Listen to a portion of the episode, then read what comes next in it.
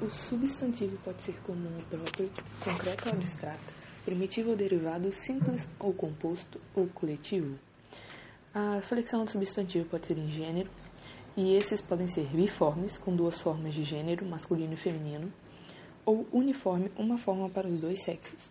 Pode ser comum de dois gêneros, onde você identifica pelo determinante, sobrecomum, onde você, o determinante é fixo, e epiceno, onde você tem que usar macho ou fêmea antes. Os apenas masculinos são o aneurisma, o champanhe e o eclipse. Apenas feminina, a alface e a cal.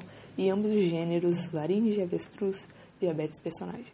Então, flexão dos substantivos em gênero pode ser biforme ou uniforme. Uniforme comum de dois gêneros sobre comum ou epiceno.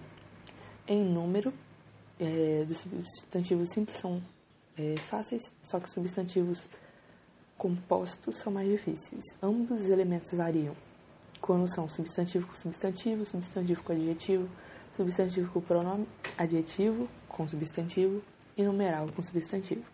Nenhum elemento varia nas palavras compostas perde, ganha e bota fora. Apenas o primeiro elemento varia quando o segundo limita o primeiro e quando eles são unidos por preposição.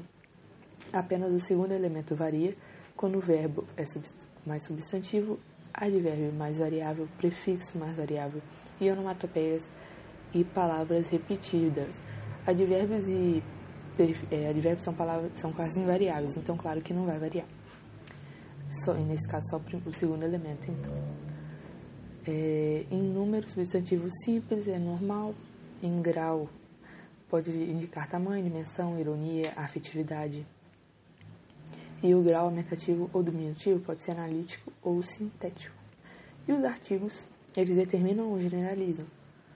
O uso proibido antes de pronome indefinido e após o cujo, uso obrigatório após todos e todas, e uso opcional antes de substantivo próprio, antes de pronome possessivo e após todos e todas.